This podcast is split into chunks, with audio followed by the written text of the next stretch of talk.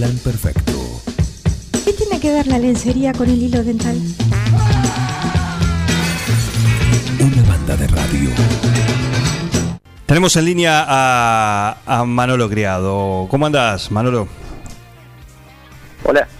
Sí, Manolo, ¿cómo andás? Buen día, Juan. ¿Cómo te va? Muy bien, muy bien. Eh, quedamos en, en hablar con vos porque, bueno, echar un poquito de, de luz, más que nada con el tema de la ley de alquileres que se aprobó el otro día y, bueno, eh, ustedes también a través de lo que es el colegio de martilleros mm, de acá también Sí, eh, bueno eh, tenían una reunión ayer para ver un poquito los alcances por algunas zonas grises o algunos puntos que por ahí generaban Sí, alguna cierta de todo- confusión Es como toda, es como toda ley nueva, este, se, se promulgan, pero bueno, después en la aplicación hay, hay que están los problemas de siempre, porque no nos olvidemos que estas son relaciones humanas y las relaciones humanas, por lo tanto, son eh, no son perfectas. Sí. Y, y por lo tanto la regulación de las leyes eh, cuando uno las plasma en el contrato siempre hay grises que en definitiva se terminan resolviendo en reuniones entre locador y locatario. Claro. Porque porque el- el, eh, la amplitud de la ley no llega a cubrir todos los grises que uno puede tener en las relaciones contractuales ¿no? Entre personas. Bueno, las- sí, decime. Eh, completa completa si quieres No, te decía que, que, que, mm, particularmente hay un cambio eh, fundamental en la ley que es está más eh, eh, dirigida a la protección del eh, locatario eh, que, mm, digamos, mm, originariamente estaba más desprotegido y el, propietario era el que salía más beneficiado. Bueno, ahora este, un poco los inquilinos han conseguido que se los este, considere y que, bueno, que no tengan tantos requisitos y tanta carga pesada en el momento de alquilar una vivienda.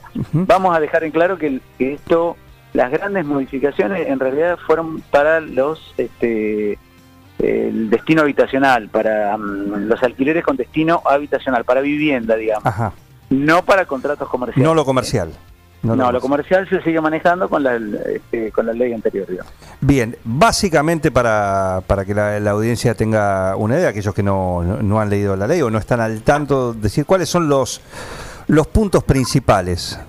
Mira, los, los puntos principales a los, los que les interesa a los inquilinos es, eh, se puede pedir solamente un mes anticipado y se puede pedir un depósito en garantía. O sea, no se pueden pedir dos meses de depósito, este, ni, do- ni seis meses de alquiler anticipado. Claro. O sea, que es un mes de alquiler y un, y un mes de depósito Bien, nada más.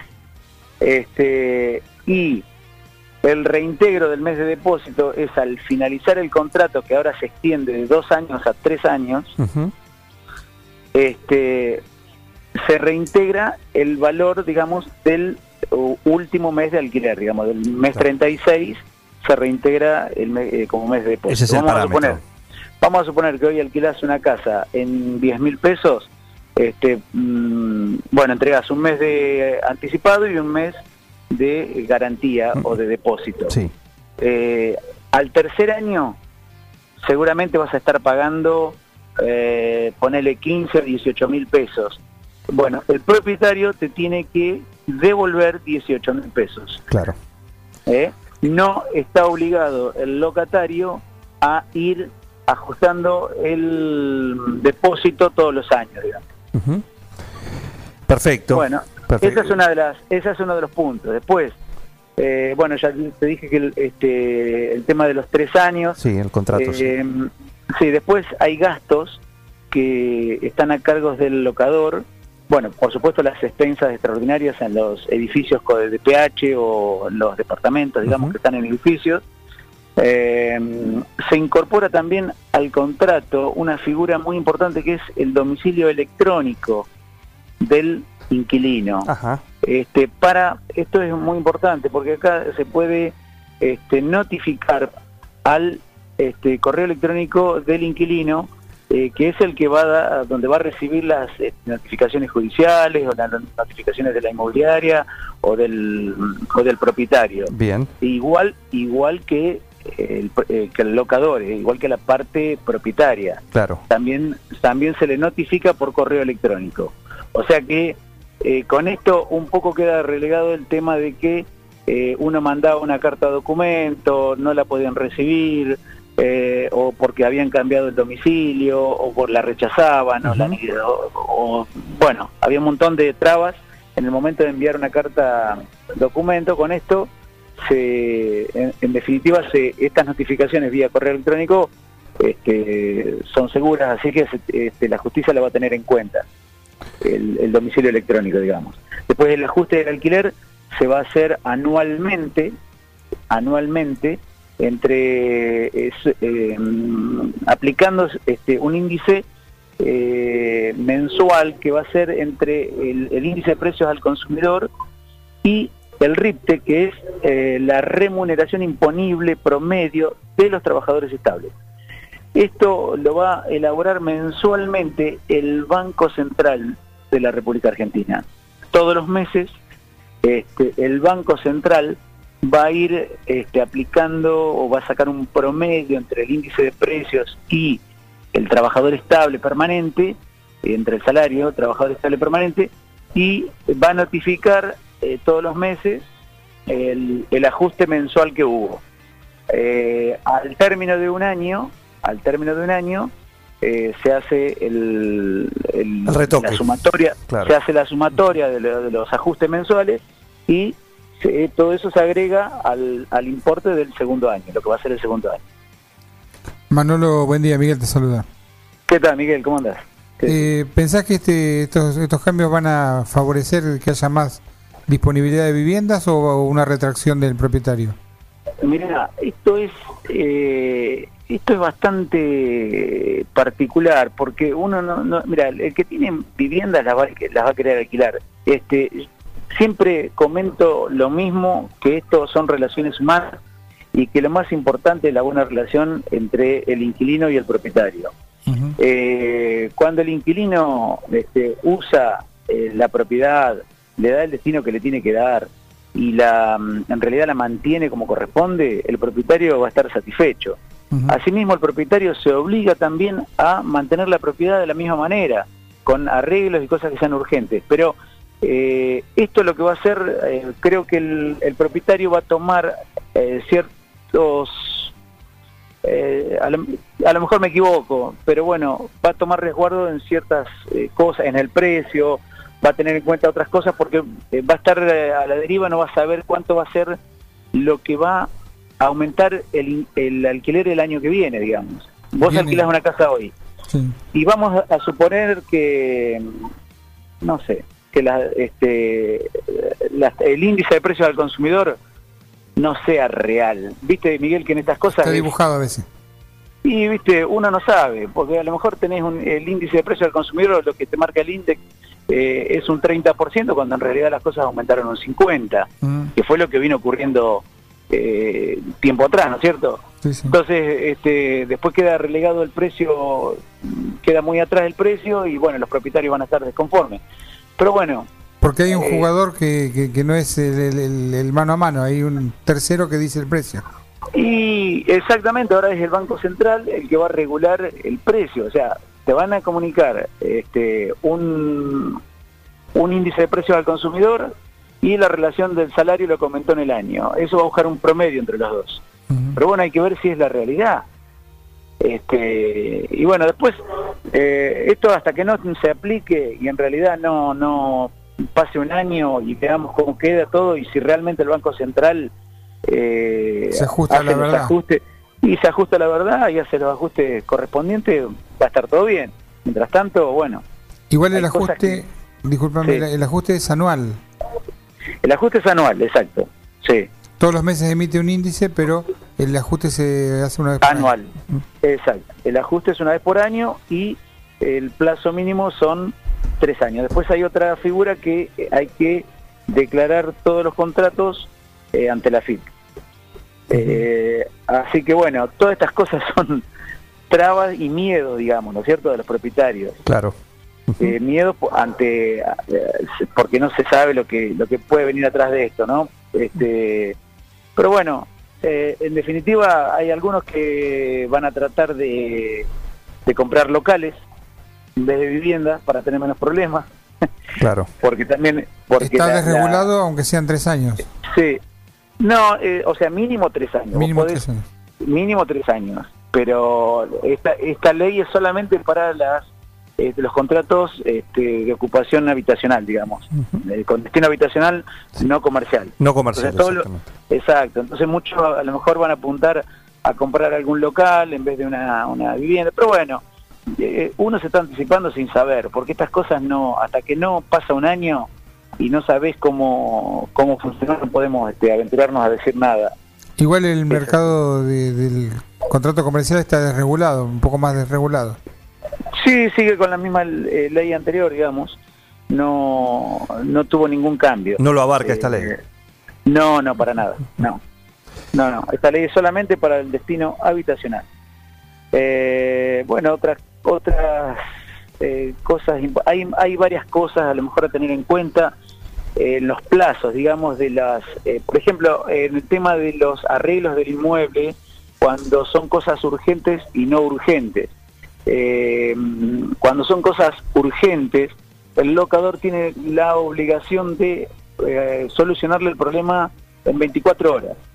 Tema una pared electrificada, tema que no tenga agua en el tanque, o una rotura del calefón o termotanque porque por el paso del tiempo o porque falta una cañería o algo Sí. que no tenga nada que ver con el locatario, el locador tiene que resolver el problema en el término de 24 horas, luego de notificado. Que la notificación, po- porque antes de la ley uno lo tenía que notificar, pero lo tenías que hacer vía correo. Uh. Eh, ahora es vía correo electrónico, que es al instante. Entonces, una vez que está notificado y el correo llegó al locatario, al locador, este tiene que solucionar el problema en 24 horas. Si no lo solucionara, que el locador no se da por enterado, no se entera, no abrió el correo electrónico o, este, bueno, no, se enteró del problema, el, el locatario lo podrá solucionar, lo podrá arreglar por, por cuenta propia y después lo descuenta del este, la mensualidad, del pago del alquiler. A veces la lógica Y- indica un poco más eso, ¿no?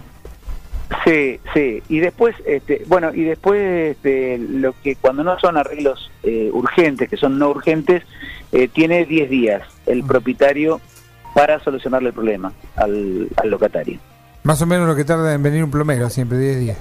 Y bueno, no me quiero meter en ese tema, pero bueno, hay de No todo. hagamos hay- amigos. Hay de todo, hay de todo. Muy bien. Bueno, no sé qué otra cosa quieren saber, Juan. No, vos decís que va- hay eh, muchas cosas, ¿viste? En el, en el medio hay, hay, hay mucho, este, ya te digo, hay, hay en, en todo este tema de lo que es urgente, no urgente, va a haber muchas discusiones, ¿viste? Claro. Eh, porque en el, en el momento de hacer los arreglos sí, que, era, que esto no me corresponde a mí, que esto es un problema de la casa, que esto, bueno, pero para eso estamos los profesionales, los martilleros, que en definitiva somos los que estamos en el medio y tenemos Para mediar, justamente.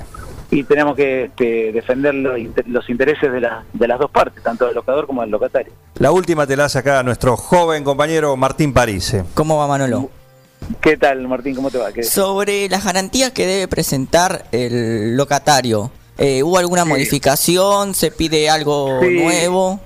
No, no, la garantía puede ser, este, a ver, pueden ser eh, mm, título de propiedad, puede ser un fiador solidario, eh, puede ser un... eh, este, ¿Algún recibo bueno, de sueldo? Sí, recibo de sueldo, pero los recibos, el recibo de sueldo no, no puede superar las eh, cinco, eh, los cinco meses de alquiler, digamos. Este, hay veces que pedían recibos de, ponerle hoy para alquilar una propiedad de 10 mil pesos, un recibo de 100 mil, ¿viste? Y nadie tiene un recibo de 100 mil. Claro. Hoy el recibo de alquiler de la garantía no puede, no, no tiene que superar los, este, los cinco meses. Claro. Eh, o sea, con un recibo de 50 mil pesos este, podría salir de, de- de garantía, digamos. Eh, pero bueno, no hay eh, en, en este tema también es el eh, bueno el tema de las propiedades, el título de propiedad de garantía. hay que tener en cuenta también cuando son bienes que están este, afectados o que tienen algún embargo o alguna este, o alguna traba judicial y que no puedan salir o estén afectados como, como bien de familia. Como bien de familia, claro, como suele ocurrir Claro. también. Claro, entonces eh, uno tiene que tener en este tema este, ciertos recaudos con esas cosas, pero bueno, las garantías yo creo que siempre están a, a satisfacción del propietario, o sea que uno se las plantea y, y después el propietario... Le da el visto bueno, si le cierra está todo bien. Cl- Claro, claro.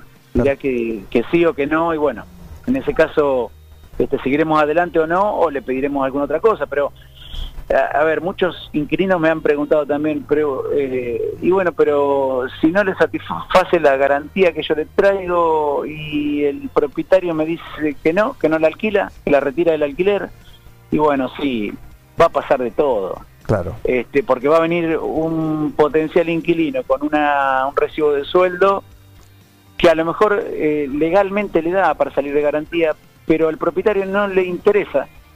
Quiere que gane, quiere que el recibo de sueldo sea mayor y, y a lo mejor este, le va a decir, no, si no me traes, y bueno, pero esto, esto corresponde porque la ley lo permite.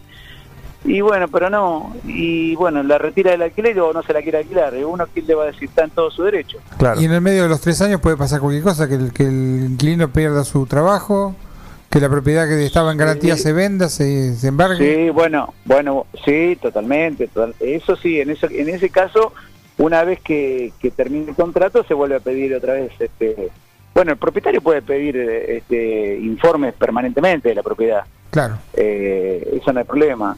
Eh, vía internet vos conseguís el informe de la propiedad. Eh, pero bueno, a, a lo largo de tres años pueden pasar a... Han fallecido las garantías, este, se vuelve a pedir otra garantía, han pasado muchas cosas. Que pierda el trabajo o que tenga uno mejor también. Exactamente, sí, sí, sí, sí. Después pueden, después se puede, este, otra cosa importante que uno puede desalojar la propiedad con, eh, pasado los seis meses, este, uno puede desocupar la propiedad eh, con 30 avisando con 30 días de anticipación. El inquilino. Antiguamente eran el inquilino, antiguamente, no, no, el propietario no puede, No puede. particularmente hasta que no se vence el contrato no puede. Salvo que tenga Eh, falta de pago, pu- puede ser. Sí, bueno, ante la falta de pago este, de dos mensualidades o más, eh, él ya puede, puede notificar vía correo electrónico. Eh, Se activan los como- procesos para eso.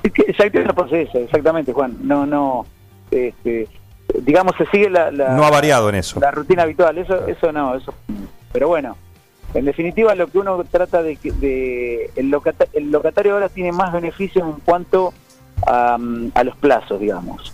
Este, mm, como te contaba recién, a los arreglos de la propiedad, eh, ahora avisar en vez de con 60 días, eh, con 30 días mediante un correo electrónico, eh, mm, siempre superando los seis meses. La multa lo mismo, la multa cuando, si vos avisás, este, una vez superado los seis meses de contrato y avisás con 90 días de anticipación que, que vas a dejar el inmueble, no pagas multa. Bien. Si avisás con 30 días, pagás un mes y medio de multa. Entonces, bueno, hay un montón de ahí de aristas para tocar, pero bueno, este, eh, pero bueno, lo, lo importante es que que tenemos que estar los eh, los profesionales en el medio como para que no haya ningún tipo de, digamos que te- uno en este tipo de, de relación, en este tipo de relaciones eh, tiene que estar en el medio y permanentemente tratar de que las partes eh, funcionen bien, ¿no es cierto? Claro. Es como ocurre en todo, en la compraventa, en lo que sea, ¿no es cierto? Y sí, estar, estar actualizado. Decime, eh, vos en, en lo que tiene que ver el mercado inmobiliario español, vos te estás actualizando, ¿no? Mercado inmobiliario, Español. ya sé por dónde viene la, la, la pregunta, Juan, pero eh, no, sí, estoy interiorizado. Perfecto, perfecto. Este, no, no, mm, eh, mira, algo que voy a sacar a- así a la luz. Mis hijas tienen muchas ganas, viste, de, de, de hacer algo de gastronomía en España y bueno, a lo mejor lo- los acompaño a, a iniciar este proyecto y bueno, en ese sentido estuvimos este, mirando bastante y viene por ese lado, Juan, ¿no es cierto? Sí. Algo así, algo así era. Sí. Exactamente. Bueno. Eh, Perfecto. Y, este, bueno, así que vamos a tratar de, de ver algo con los chicos allá que son están creciendo y bueno, uno el que me acompaña a mí permanentemente, Julio, eh, siempre tuvo ganas. Yo, acordate, yo soy ciudadano español, así que puedo puedo ir eh, este, a España como un Como un ciudadano más. Claro, y tengo todos los beneficios, así que Y trabajar, eh, vamos a, por supuesto. y trabajar, así que vamos a tratar de, de hacer algo por allá. Si Dios quiere, si la Virgen me permite, así que todo bien. ¿Dejando acá también? Eh, mira, acá vamos a ver el tema de, o sea, la inmobiliaria que va a estar abierta porque uno de mis empleados en este momento es martillero, eh, así que mm, va a seguir a nombre mío y, y con, Y con la persona que tengo y funcionando, con, este, con, el- con la otra persona que es martillero también, con Marcos. Y bueno, después los negocios de gastronomía, este, si no se llegan a un arreglo con, a- con alguien, este, van a seguir funcionando con algún gerente de confianza y va a seguir funcionando todo normal. Muy bien. Muy bien. A nuevos Así rumbos, bueno. entonces, como siempre. Siempre. Este, mira, siempre, siempre mi padre se murió muy grande, gracias a Dios lo tuve hasta los 26, 27 años, porque cuando yo nací mi padre era, era grande, tenía 56 años, Ajá, 54. Y, siempre me hablaba de, del país y de los vaivenes y de los altibajos y de la inflación. Y murió a los 84 años, este, mi padre era de 1910 eh, pasó la crisis del 30, o sea, y siempre me comentó, y hoy este, creo que no cambió nada, Juan, creo que no cambió nada el país, ¿viste? Y estoy cansado, cansado de- de luchar contra, contra el mar, ¿viste? La corriente, estar, eh, claro. eh, sí, es, es- es luchar mucho y...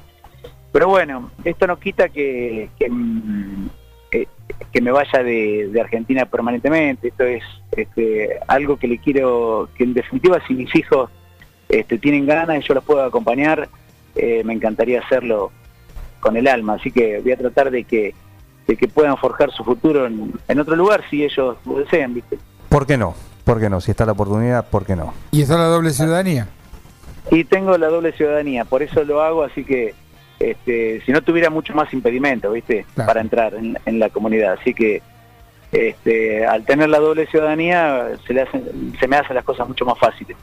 Créditos en los bancos. Se puede ir y Este, volver. bueno, claro, bueno, uno ya sabe cómo se vive en Europa. En Europa se trabaja igual que acá, este, se trabaja mucho y no te creas que se hace una gran diferencia. No es que, que la, la gente, la gente lo que tiene es tranquilidad Previsibilidad. eh, previsibilidad, podés proyectar tu vida, podés proyectar tu vida a un mes, a dos meses, a tres años, a cuatro o a diez. Este, el, eh, bueno, yo estuve la última vez en el 2017 y el, el- el litro de leche valía 0,85 y hoy vale 0,85. Y bueno, estas cosas son las que uno le permite vivir con tranquilidad psicológica, con tranquilidad que vos decís, bueno, este, puedo mm, prever mi vida, proyectar mi vida, los, más que nada para mi hijo que tiene 22 años que se recibe ahora a fin de año, la nena que tiene 12, tengo un bebé de 9 meses, 10 meses, así que a ellos les quiero dar eh, que puedan tener la opción de elegir y de ver cómo se vive en otro lugar, este, sin olvidarme de las raíces, porque soy argentino y amo mi patria, así que... Pero bueno, muchas veces, este, muchas veces hay que tomar decisiones. Y sí. ¿Qué va a hacer?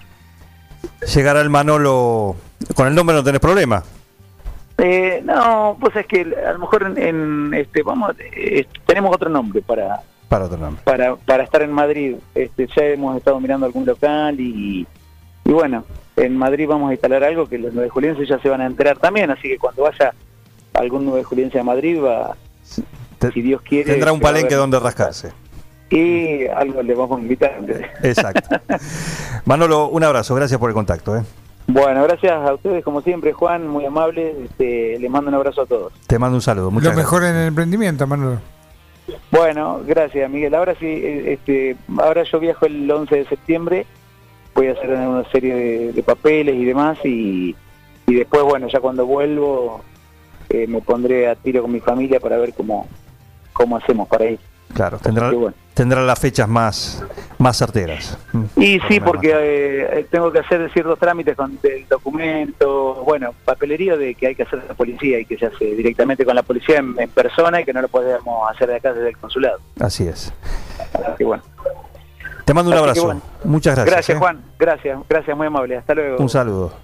Manolo Criado. Acá en un plan perfecto contando por un lado lo que, y principalmente el motivo de la charla era eh, aclarar un poquito lo que significa esta ley de alquileres. Y a ustedes les agradezco, los felicito. La verdad es que hacen mucho, no solamente informando bien, sino también divirtiendo a la gente. Un equipo, todos los temas. Estoy emocionado. Un plan perfecto. Una banda de radio. No tienen vergüenza, ratero.